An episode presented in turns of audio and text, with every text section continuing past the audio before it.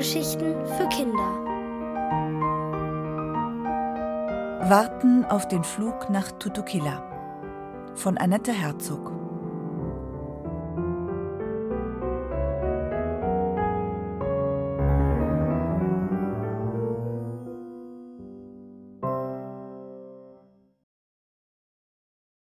Frau Hohlsaum setzt sich durch. Am nächsten Morgen war der Elefant verschwunden. Als ich die Garagentür öffnete, um ihm sein Frühstück zu bringen, starrte mich nur eine gähnende Leere an. Nicht einmal die kleine graue Katze war noch da. Sicherheitshalber lief ich in den Park, aber das Eis auf dem Tümpel war geschmolzen. Auch der Schnee war pünktlich vor Weihnachten getaut. Sonst hätte ich wenigstens den Fußspuren folgen können. Ich setzte mich in das zerdrückte Stroh und starrte düster in den grauen Winterhimmel.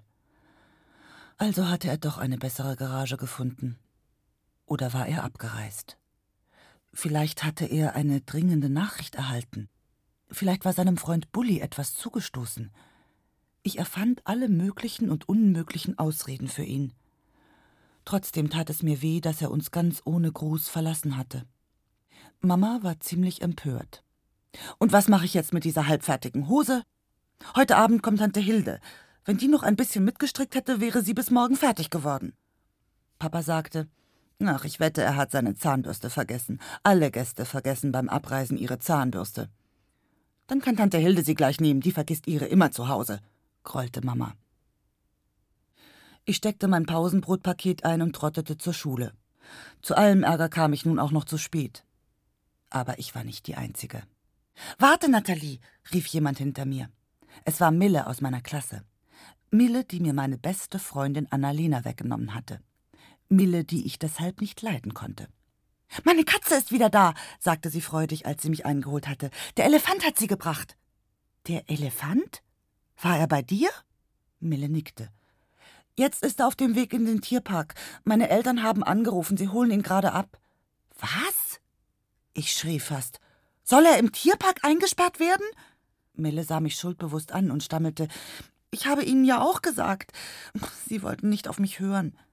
Er muss nach Tutukilla, unterbrach ich sie. Sein Flug geht morgen, und es ist wichtig für ihn. Ich drehte mich um und rannte in die Richtung, in der Mille wohnte. Mille folgte mir, und als wir um die Ecke kamen, fuhr gerade ein Riesen-LKW davon. Halt! schrie ich, aber es war zu spät. Der LKW bog auf die Hauptstraße ein und war verschwunden. Das darf nicht wahr sein.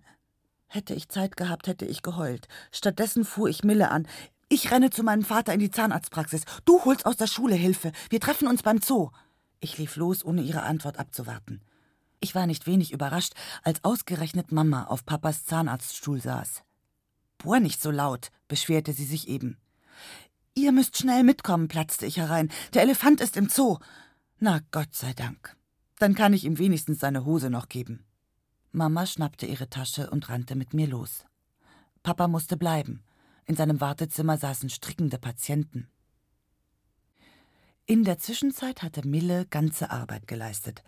Als Mama und ich außer Puste im Tierpark ankamen, stand unsere Klasse bereits vor dem Elefantengehege, und hinter einem Graben stand mein Elefant.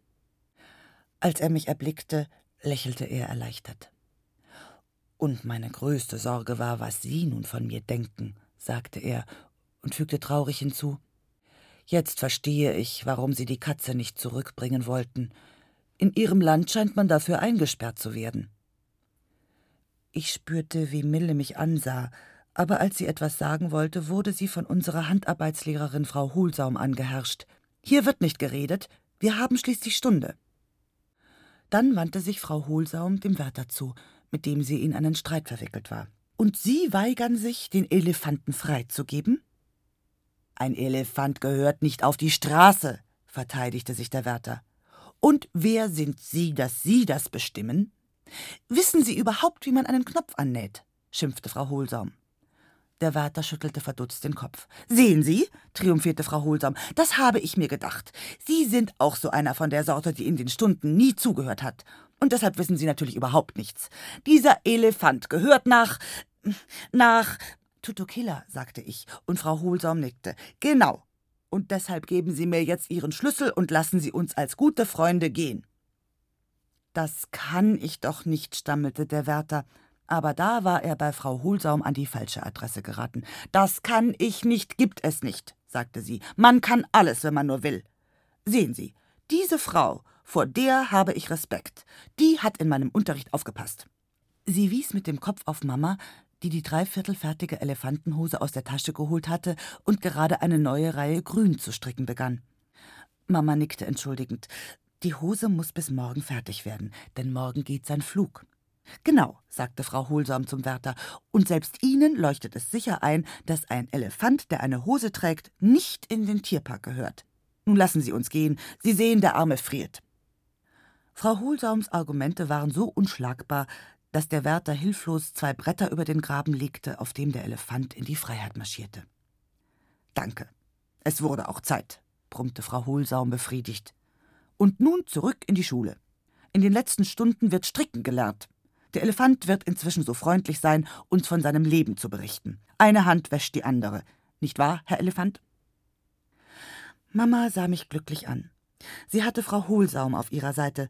Nun konnte mit der Hose nichts mehr schiefgehen. Der Elefant passte tatsächlich durch die Straßenbahntür, wie wir feststellten, und Frau Hohlsam sagte: Natürlich, das wäre ja noch schöner, wenn Sie nicht mal Elefanten mitnehmen. Er passte auch durch das Schultor und in unsere Klasse.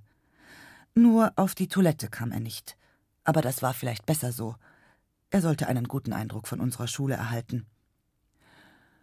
Mama hatte Frau Hohlsaum von der gelben und grünen Wolle mitgegeben, die sie für die Elefantenhose gekauft hatte, und in diesen Farben übten wir uns jetzt. Das heißt, ich konnte es ja bereits.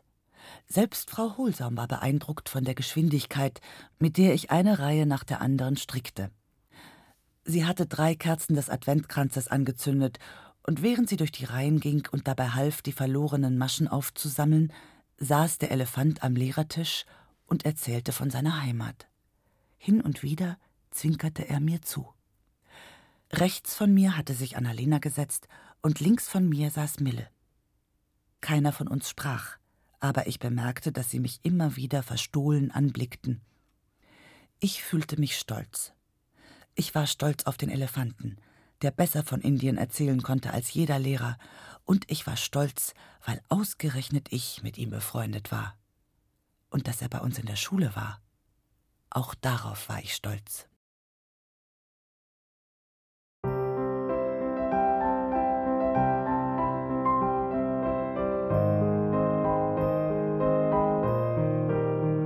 Ihr hörtet Warten auf den Flug nach Tutukila von Annette Herzog. Gelesen von Martina Gedeck. Ohrenbär. Hörgeschichten für Kinder. In Radio und Podcast.